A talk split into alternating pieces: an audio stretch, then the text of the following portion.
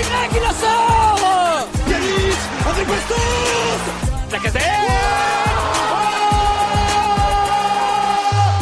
Salut à tous les gones, bienvenue dans ce nouveau podcast du Gone Olympique pour cette nouvelle semaine.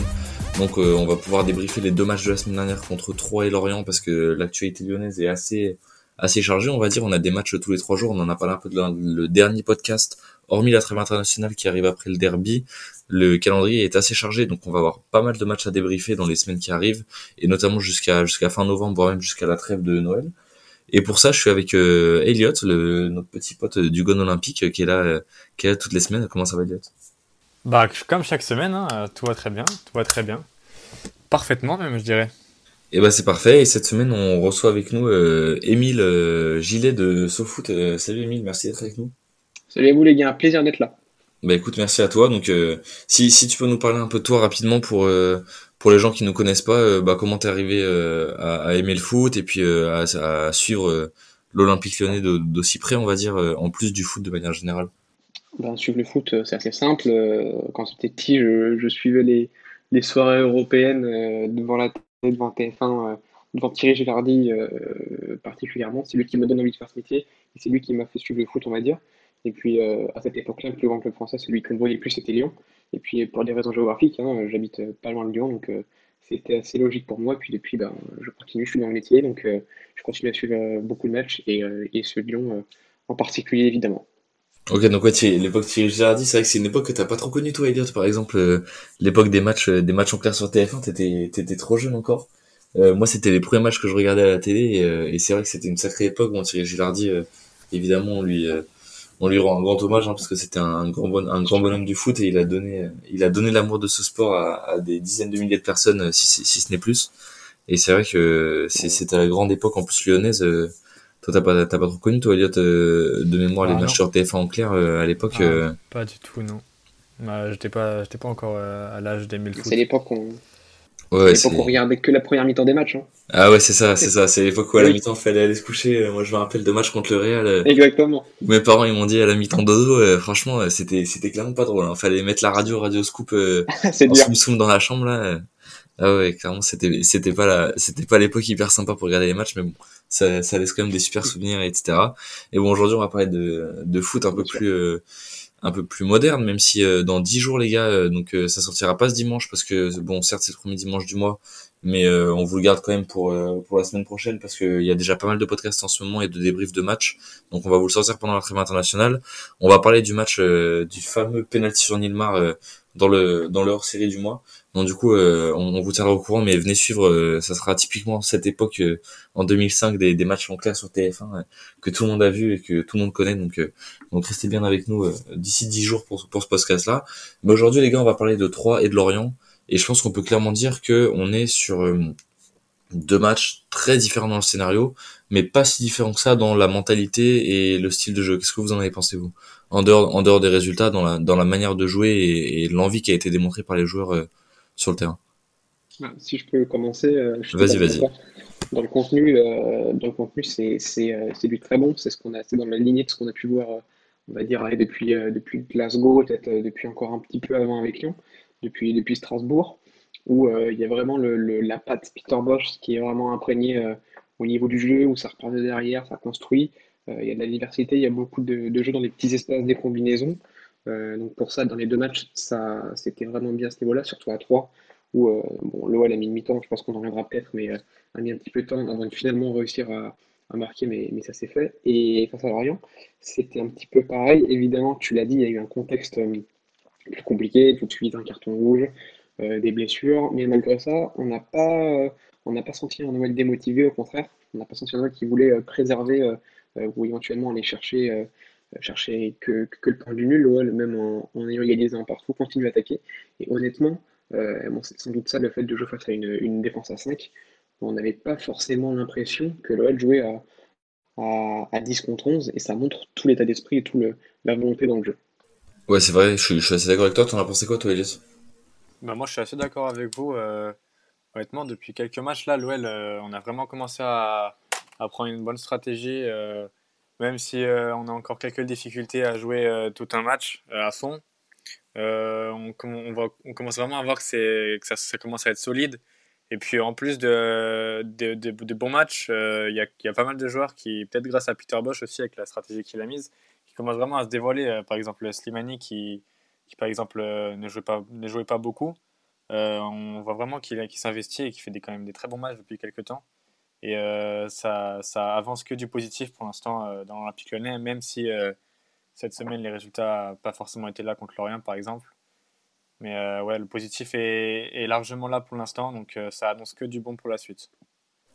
Ouais, les gars, c'est sûr que le match contre Lorient, il était, il était un peu décevant. Contre 3, euh, pour, pour revenir dans la chronologie, contre 3, moi j'ai trouvé qu'on avait fait une super première mi-temps, qui est vraiment pas payée, parce qu'on on peut mener facilement 3-0 au bout de, au bout d'un petit quart d'heure de jeu. Et c'est vrai que c'est dommage qu'on n'arrive pas à concrétiser. Moi, quand j'ai regardé le match, j'avais un peu peur justement qu'on retombe dans euh, dans cet habituel OL entre guillemets si je peux dire ça comme ça du euh, je domine je domine je domine j'arrive pas à marquer et boum à la mi-temps je suis derrière alors que j'ai des occasions absolument gigantesques et je me suis dit si on commence à retomber là-dedans avec ce manque d'efficacité et qu'on perd les matchs à domicile contre les petites équipes ça risque de poser des gros problèmes derrière surtout quand on voit le le entre guillemets le scénario un petit peu euh, triste qu'il y a eu au Parc des Princes trois jours plus tôt donc du coup, moi j'ai eu un peu peur et en fait en deuxième mi-temps, euh, ils sont revenus peut-être un peu moins conquérants, j'ai trouvé, mais beaucoup plus réalistes. On a senti que quand ils arrivaient dans la zone de vérité, vraiment il fallait que ça finisse au fond, il fallait que ça, il fallait que ça marche et, ils se sont donné les moyens, j'ai trouvé au, retour des vestiaires, même avec un peu moins de qualité dans le jeu, d'aller marquer ses buts pour euh, pour gagner le match. Et j'ai trouvé que ça avait été un peu le cas aussi face à Lorient euh, où malgré la fatigue, ils ont un peu attendu la deuxième mi-temps pour vraiment se dire, euh, ok, c'est maintenant, même si on a 10 contre 11, qu'il faut que qu'il faut qu'on donne tout. Et j'espère que ça va pas nous porter préjudice. Enfin, je sais pas si vous l'avez vu comme ça ou euh, ou si vous avez trouvé euh, le match contre Lorient peut-être un peu plus consistant dans l'ensemble. Mais ça joue bien, je trouve. Je suis assez d'accord avec vous, mais j'ai un peu peur que qu'on soit trop dans la l'attente entre guillemets et qu'il se passe un fait de jeu. et souvent le problème c'est que c'est un fait de jeu négatif euh, soit un carton rouge, soit euh, soit un penalty, soit un but pour se mettre dans le match. Et on attend un peu que ça nous tombe dessus pour euh, pour se réveiller. Il va falloir qu'on fasse gaffe. Tu as raison. Ce qui est ce qui est surprenant, c'est que si on regarde les chiffres de, des stades de, de Lyon 3, en première mi-temps, donc il y a 1-0 pour 3, bon, ben, avec le, scénario qu'on sait, beaucoup d'occasions manquées, notamment d'Oussamawar qui est pas trop en confiance et ça s'est ressenti au niveau de la finition. L'OL tire 10 fois 3-6, et dans la deuxième période, c'est 3 qui tirent le plus, avec 6 tirs contre 5 pour l'OL, et qui au final marque 3 buts. Donc c'est ce que tu dis, en final, l'OL est revenu euh, avec une mentalité toujours aussi bonne, mais avec une, volonté d'être plus efficace et moins dans la quantité. Euh, donc ça, c'est assez intéressant. Et euh, pour le coup, la différence, j'ai l'impression, c'est que contrairement à avant, l'OL pouvait être un peu à réaction, c'est-à-dire il fallait vraiment que tu sois dos au mur, que tu prennes ce but pour essayer de te remobiliser. Je pense par exemple à l'époque Genesio, où c'était souvent ça, où l'OL euh, dominait un petit peu, prenait ce but et derrière euh, ça allait chercher le nul ou ça tenait juste en fin de match. Là, on a l'impression quand même que c'est un OL qui est plus à action, c'est-à-dire que bon, évidemment, il y a, y a un zéro à la mi-temps pour, pour les stacks, mais euh, tu l'as dit, en soi, à la mi-temps, il doit y avoir au moins 2-0 pour Lyon, sans problème. Donc à ce niveau-là, je trouve que c'est plutôt positif. Et par rapport à rien, ce que tu dis aussi, c'est intéressant, et je pense que tu serais d'accord avec moi donc comme, comme tu l'as dit très clairement, l'OL avait eu les occasions juste avant et, aurait dû ou pu mener au moins, euh, aller au moins 1 ou 2-0 facilement avant la pause. Mais, mais derrière, ils ne sont pas contentés de faire ça. Donc, contrairement au passé où c'était plutôt un OL à réaction, il y a de l'action, il y a de la réaction.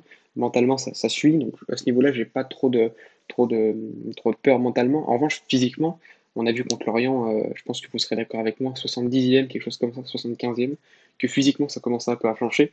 Ce qui est normal, parce que quand tu à 10 contre 11, euh, malgré le, fait d'être en infériorité numérique, euh, bah, les Lyonnais ont continué à presser, presser très haut, à continuer à faire les efforts, jouer, euh, jouer offensif.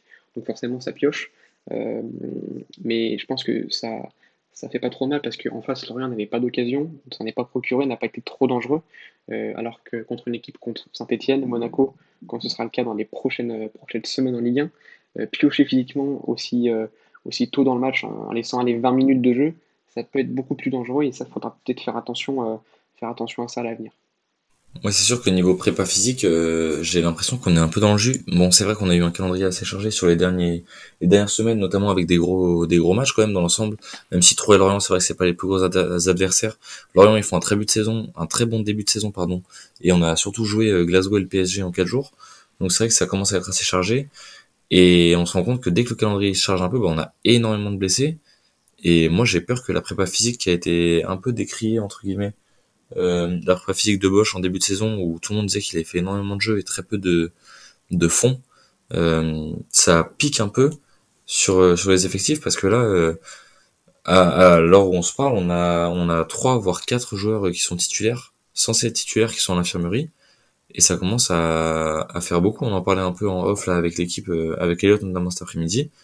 Ça commence à, enfin, faut pas qu'on retombe dans les années où tout le monde était à l'infirmerie et que c'était à cause de ça qu'on avait du mal à aller chercher les points parce que on va pas pouvoir s'en sortir avec le gros calendrier qui nous arrive, même s'il y a une petite pause là pendant la trêve, avec euh, avec la moitié de l'équipe sur le carreau, c'est c'est injouable. Notamment euh, notamment le, la double confrontation euh, Brondby Derby là qui arrive cette semaine, ça va pas, ça va pas être jouable si la moitié des joueurs sont pas dispo et qu'on est obligé de faire jouer les mêmes euh, quasiment 90 minutes euh, sur les deux matchs, quoi. C'est ça, c'est ça exactement. Et puis je, trouve que, en fait, il y a, plusieurs choses. C'est que Peter Bosch, il est peut-être pas arrivé aussi tôt que qu'espéré par le par le club, qui avait évidemment on a su d'autres d'autres pistes, et ce qui fait que ça a pu perturber un petit peu déjà euh, le temps de préparation qu'aurait voulu euh, installer Peter Bosch et ses assistants. Et ensuite, ben, c'est dur à dire, mais euh, l'effectif, il n'a pas tant changé que ça. Il y a eu quelques départs, euh, et surtout, on va dire 3-4 arrivées clés. je pense que le gros de l'effectif, il n'a pas tellement bougé. Et ce sont des joueurs qui étaient habitués à, un autre système de fonctionnement. on l'a vu ces dernières années, pas un énorme pressing, pas d'effort haute intensité tant que ça, à part des joueurs comme Cacré qui avait l'habitude, comme Guimarães, comme, comme Paqueta, ou même Fils dans une moindre mesure, même s'il faisait pas tant d'efforts défensifs que ça les autres, euh, physiquement, n'avaient euh, pas tant l'habitude de faire autant d'efforts, de fournir euh, autant d'efforts sur aussi long de match, c'est surtout ça. Et donc je pense que le fait d'avoir joué beaucoup au ballon, ça a aidé, ça a surtout permis aux joueurs d'apprécier l'entraîneur et de tout de suite de prendre confiance, de, s'amuser, de prendre du plaisir, de créer un groupe. Mais derrière, physiquement, pour ceux qui n'avaient pas l'habitude, c'est dur. On a toujours avec Mawar, c'est typiquement l'exemple. Mawar au début, il n'a pas joué parce que je pense que l'entraîneur ne l'estimait pas prêt physiquement à, assumer les efforts. Aujourd'hui, il est titularisé beaucoup plus souvent parce que c'est le cas. Et physiquement, on voit qu'il tient la route, euh, il tient plutôt bien la route. Mais je pense qu'il faut encore un petit peu de temps peut-être pour que physiquement toute l'équipe soit, soit complètement au taquet. C'est sûr, il va falloir, euh, il va falloir que l'équipe soit rapidement en forme et surtout, à défaut d'être en forme, au moins qu'ils arrivent à, à pas se blesser et à pas avoir des grosses, des gros pépins physiques ou du moins tous en même temps parce que là l'infirmerie elle se remplit vite et ça va être assez compliqué. Euh, qu'est-ce que tu penses des absences, toi, Elliot euh, Les absences là qu'on a, qu'on peut voir euh, de sûr entre guillemets, sauf miracle contre Brøndby et Saint-Etienne. on aura Slimani qui sera pas là. On aura Boateng qui sera probablement pas là. Jeudi, c'est sûr qu'il sera pas là normalement et il sera peut-être présent samedi, dimanche pardon pour le derby, mais c'est pas sûr. Ensuite, on a qu'est-ce qu'il y a qu'on a comme blessé? On a Gusto qui est blessé. Euh, on sait pas trop si c'était la prévention ou une vraie blessure et on a Dembélé plus euh, les joueurs euh, plus les joueurs secondaires. Euh, pour toi, c'est c'est remplaçable tout ça, Elliot, ou ou ça peut nous porter gros préjudice à ton avis? Bah après, vous avez ouais, vous avez tout bien résumé niveau blessure, prépa physique et tout. Après, moi, ce que je trouve qui a changé dans l'Olympique Lyonnais, c'est que sous l'air Garcia, c'était toujours les 11 mêmes donc euh, les 11 mêmes qui jouaient tout le temps, qui avaient l'habitude de jouer, les remplaçants ne jouaient jamais. Alors que là, avec Bosch, euh, on voit beaucoup, beaucoup, beaucoup plus de changements de titularisation. On voit très bien que c'est le meilleur qui va jouer. Donc on a vraiment plutôt un groupe où, euh, où à chaque poste on peut être remplacé. Par exemple, Gusto Dubois. malheureusement, on avait Dembélé et Slimani, les deux sont blessés, donc c'est un peu plus difficile. Mais on peut quand même avoir Toko qui est plutôt en forme en ce moment, Cherki qui, qui, va qui va devoir prouver qui va pouvoir prouver même. Euh, donc on a, on a quand même pas mal de, remplaçants qui euh, ont aussi euh, le niveau de jouer, parce que je connais, je connais pas forcément Bromby très très bien, mais je pense pas que ce soit du niveau de, Paris ou quoi. Donc je pense qu'on a, on a le, les remplaçants pour, pour pouvoir jouer ce match sérieusement et pouvoir gagner tranquillement. Et quand on voit les gars, par exemple, on va parler, bon derrière, je pense qu'il va devoir bricoler un peu notre cher ami Peter Bosch.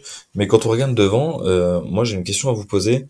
Euh, et il y a pas mal de, moi je vois pas mal sur les réseaux passer là de d'idées euh, sur les remplacements, notamment au poste de numéro 9, parce que c'est vrai que nos deux numéros 9 pur et dur, Slimani et Dembélé sont blessés. On sait qu'Adewere, de base, il est plus 9 qu'Elie, il est blessé aussi.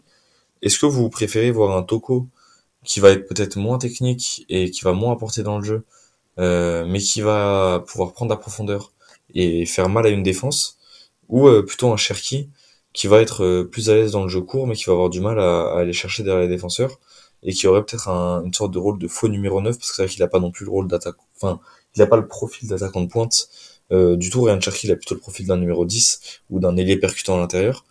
Pour vous, c'est quoi, c'est quoi le bon choix, en partant du principe qu'autour, il va nous mettre un, un jeu assez classique avec euh, avec du Paqueta peut-être sur l'aile droite, avoir sur l'aile gauche et un Cacré Guimarèche euh, en double pivot dans l'axe.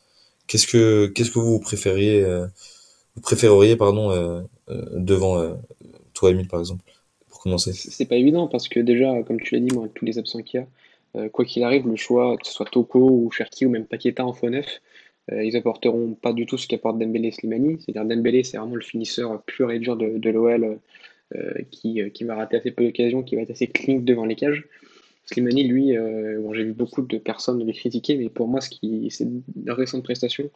Franchement, il m'a épaté. Euh, en niveau de, de, au niveau de la fluidité dans le jeu, de, son rôle dans la construction, euh, il, était, il était très très fort.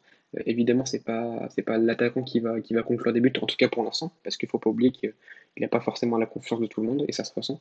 Euh, mais, mais en tout cas, dans le jeu, il est très important.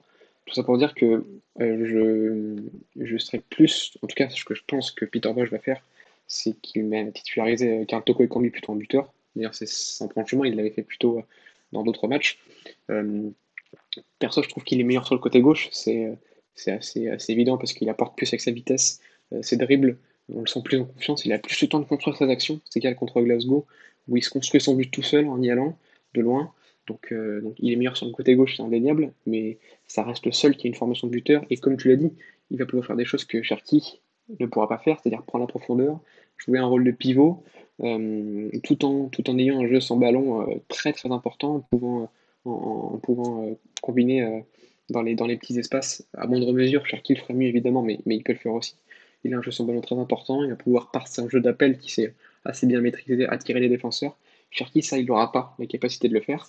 Euh, même s'il pourra aider plus dans la construction, je pense qu'il manquerait un, joueur qui, soit, qui évolue un peu plus haut et qui permette d'avancer ou même d'avoir un, coup d'avance en contre, alors que Cherki, lui, il aime plutôt redescendre pour aller chercher, le ballon. Donc en contre, il ne sera pas là, il n'apportera pas grand-chose.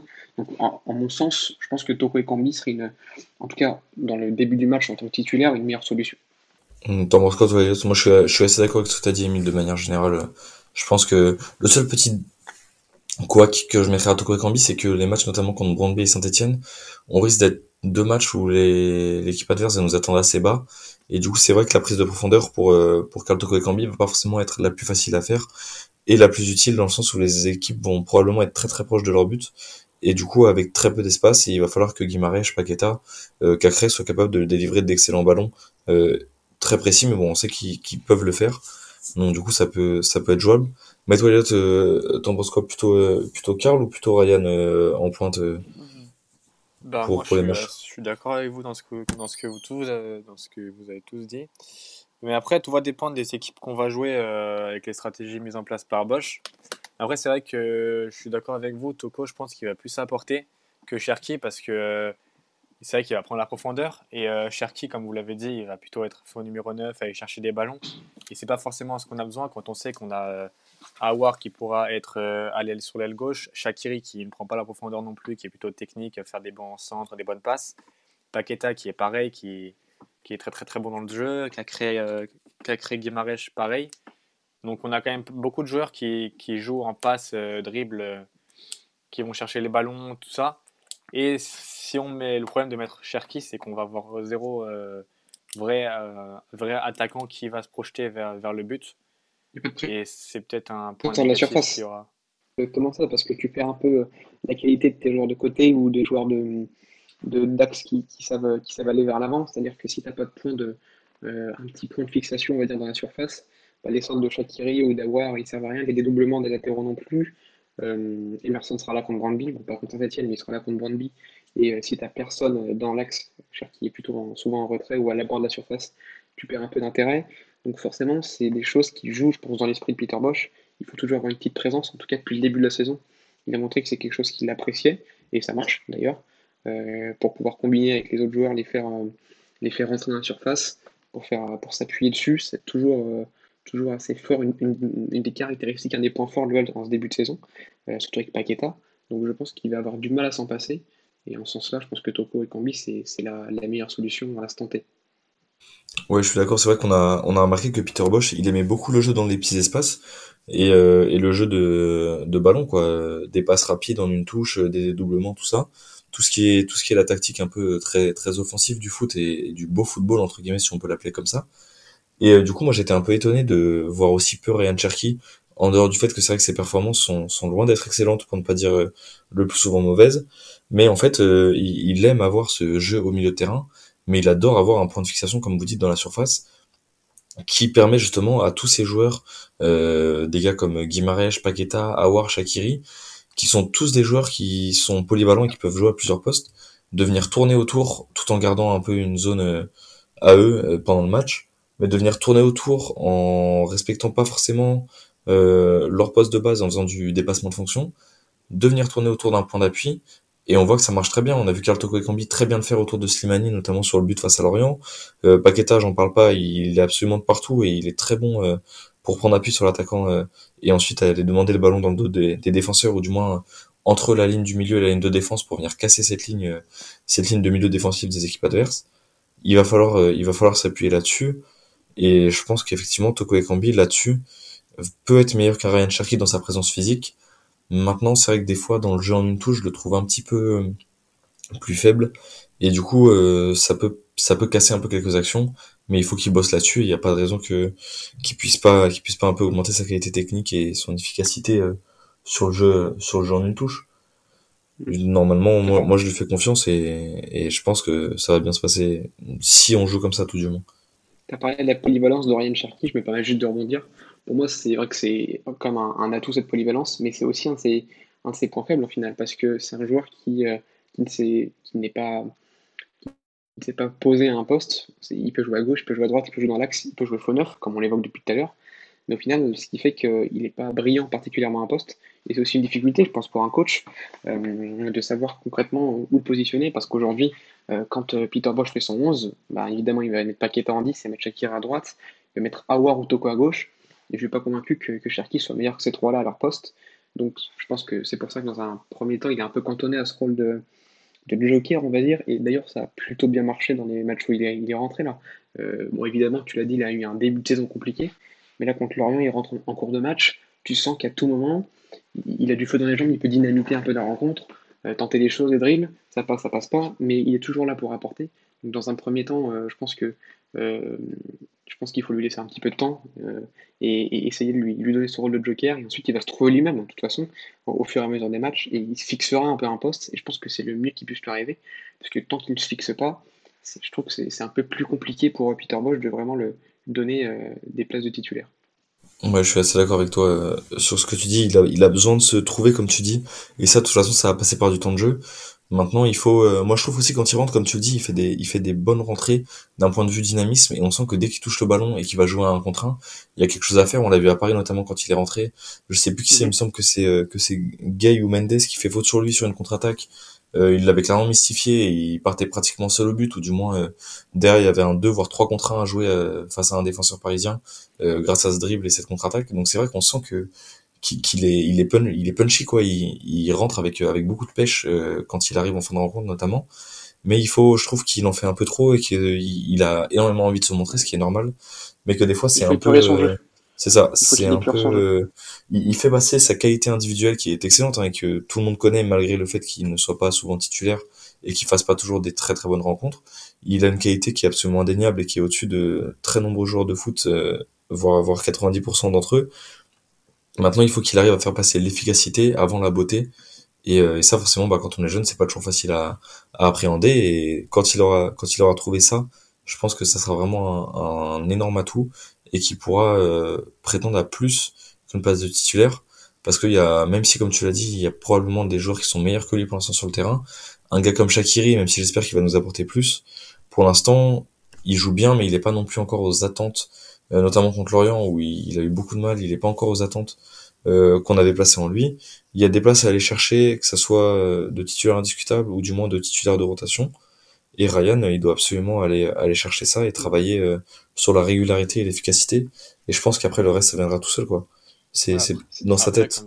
Comme tu l'as dit, il est, il est, quand même très jeune. Enfin, il, a, il a mon âge, donc, il a mon âge, donc il a quand même une marge de progression qui est, qui est, qui est très, très, très, très grande. Donc il aura le temps de, ah oui, de, de, se spécialiser, spécialiser euh, dans un poste, dans un poste où, où, il pourra être plus performant que dans un autre, par exemple. Et c'est peut-être Shakiri, par exemple, avec son expérience, qui va pouvoir lui apporter euh, ce qu'il faut pour, euh, ou autre, ou autre joueur, hein, qui va lui apporter ce qu'il faut pour pouvoir, pour pouvoir se spécialiser et progresser le plus possible.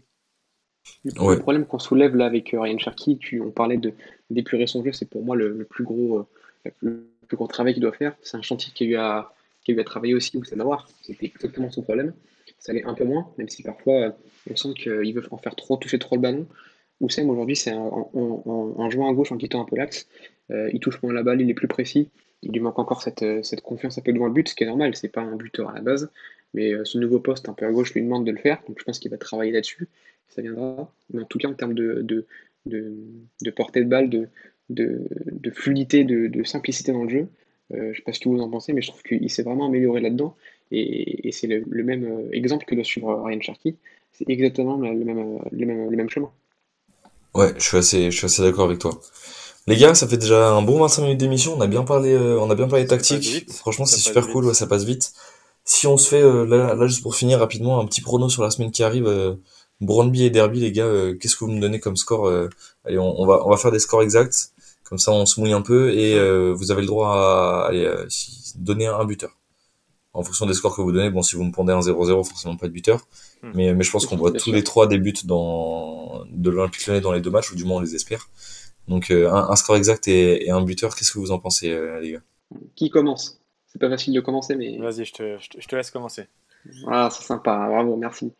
non, bah écoute, comme on l'a dit, je connais pas trop l'équipe de Brandby, on va pas se mentir, mais quand on regarde le classement, on voit que c'est pas une très bonne défense. Donc j'ai envie de tenter un petit, euh, un petit, un petit 3-0 pour l'OL. Ça se tente. Et puis en buteur, euh, en buteur Toko Kambi. Toko Kambi, je lui fais confiance. Euh, même s'il démarre titulaire au, poste de neuf, après il pourra glisser à gauche où il est bon. Je pense qu'il est en pleine confiance, ça peut, ça peut marcher pour lui. Je tente le Toko. Ça me va. Franchement, c'est un, un pari un peu risqué. 3-0 plus Toko, c'est pas non plus dans la facilité. C'est la grosse cote. C'est pas mal. Qu'est-ce que t'en penses, toi, Elliot moi, j'aurais été 3 euh, buts pour Lyon aussi, mais euh, bémol, euh, un but. Je pense qu'on 3-1, vu la, la, la, fragilité de la défense avec tous les blessés en plus là. Donc, je dirais 3-1, peut-être avec un but de Paqueta. on lui a refusé son but dernier match, il va, il va le marquer contre Brondby. Bah écoute, euh, on espère, ouais, il, il, le mérite, parce que franchement, le dernier, j'ai pas revu, on était au stade là, j'ai pas revu le replay du hors-jeu, mais je pense que ça se jouait ah, pas non plus. Euh, pas beaucoup, hein. Ça se jouait ah, pas énormément. Franchement, vu le, vu le match que, que fait l'OL ce week-end contre Lorient et notamment Paqueta, euh, il aurait clairement mérité de, d'avoir son petit but ce week-end. Pour moi, pour les paris, euh, je vais être un peu plus pessimiste que vous, je vous, je vous avoue là-dessus. je pense qu'ils vont potentiellement se reposer un peu contre Brøndby, et du coup, je vois un 2-1 un peu difficile. Euh, peut-être euh, peut-être un, un ouverture du score de l'OL, égalisation, puis but en fin de match. Et en buteur, on va mettre. Euh... Allez, je vois bien avoir là, ça lui ferait du bien de marquer un petit but. Ouais, c'est clair. Un petit but à, à Oussem. Euh... Et pour le derby, moi je verrai. Je vais vous demander vos, vos pronos après. Mais pour le derby, euh... bon, Saint-Etienne, ils sont pas trop en forme en ce moment, mais moi, moi j'ai un peu peur euh, que ça soit justement le match qui les relance et qu'on sait que le derby c'est pas qu'une histoire de qualité sur le terrain. Parce que si ça se joue à ça on leur met 5-0 sans, sans sourciller je pense. Mais je pense qu'ils vont être chez eux. Ils sont d'être bons derniers du championnat avec des matchs euh, d'une qualité en dehors des scores qui est absolument catastrophique pour euh, pour le peu que j'ai vu. Et, euh, et franchement euh, j'ai un peu peur que justement ça les ils soient boostés contre nous et bon je vois je vois quand même une victoire lyonnaise mais mais sur un petit 1-0 quoi avec un but allez, un but de Shakiri euh, pour, euh, pour se faire bien voir des, des supporters, euh, des supporters lyonnais. écoute, moi je te suis sur le 1-0, désolé, mais pour moi là c'est à ce moment-là que Koussan va marqué. Dans un derby pour un lyonnais, c'est le ah, moment si idéal pour prenne confiance. Si seulement, ça serait avec grand plaisir. Franchement, je le signe de suite si c'est ça. je pense que lui aussi. Ouais, clairement. Et toi, pour le derby, tu nous donnes quoi? Et moi, je vous... moi, je signerais bien un petit 2-0. Et pourquoi pas arriver avec un petit but de Ryan Cherky, s'il joue. Moi, je vois bien un petit but de Ryan Cherky. Ça serait beau. Franchement, ça serait, ça serait magnifique. Un but de Cherky là, en fin de match contre la, contre la SSE, parce que ça m'étonnerait qu'il débute. Euh, ça, serait, ça serait parfait. Bon les gars, on va clôturer là-dessus. Bon, on a tous pronostiqué des victoires lyonnaises, donc on espère, euh, on espère les 6 points sur les deux prochains matchs, même si c'est pas la même compète. Euh, les 3 points à Brandby nous mettraient franchement euh, super bien. Après la victoire à Glasgow, enfin contre Brandby, parce qu'on est, on les reçoit, on, on, vous le rappelle jeudi à 18h45, parce qu'on est, pour vous rappeler là, par rapport à la chronologie de, de tout ce qu'on, tout ce dont on a parlé pendant le podcast, on est mardi sur les gars. À l'heure du tournage, normalement le podcast devrait sortir mercredi matin ou plus tard jeudi matin. Donc euh, peut-être que quand vous écouterez le podcast, bah, le match de Brandby il est ce soir, voire il est déjà passé si vous écoutez par rapport à ce qu'on a dit du derby. Donc, euh, donc voilà pour les petites infos chrono. Mais on espère qu'on va prendre 6 points sur les deux matchs. Les 3 points en championnat, on en a cruellement besoin. Et les 3 points en Europa League nous mettraient vraiment sur, sur un super piédestal avant le match contre Prague et, les matchs retour. Donc du coup, ça serait vraiment top. Merci à toi, Eliade, d'avoir été avec nous euh, dans l'émission, même si on, on sait qu'on se retrouve souvent. C'est toujours un plaisir. Bah écoute, c'est un plaisir, de t'avoir avec nous dans l'équipe. Euh, que ce soit pour les publics Insta, que c'est toi qui t'en occupes, ou pour les podcasts, c'est grave cool. Et puis bah merci à toi, Emile, euh, d'être venu. Euh, on rappelle, Emile, journaliste à, à SoFoot notamment. merci à toi d'être venu parler de, de l'OL avec nous. C'était super, super agréable et super sympa de, de, pouvoir débattre de tout ça avec toi. Merci pour l'invitation, les gars. C'est passé très vite, hein. franchement. Ouais. On a bien parlé, c'était intéressant. Ouais, ouais, ça passe, euh, ça passe vite. Puis nous, les gars, on va vous laisser. Euh, on vous souhaite de bons matchs cette semaine en espérant, comme on vous l'a dit, les 6 points. Et puis, comme d'hab, hein, on vous laisse avec un petit mot de notre directeur sportif, Johnny. Salut à tous. C'est moi qui dis merci à vous tous parce que c'était magnifique.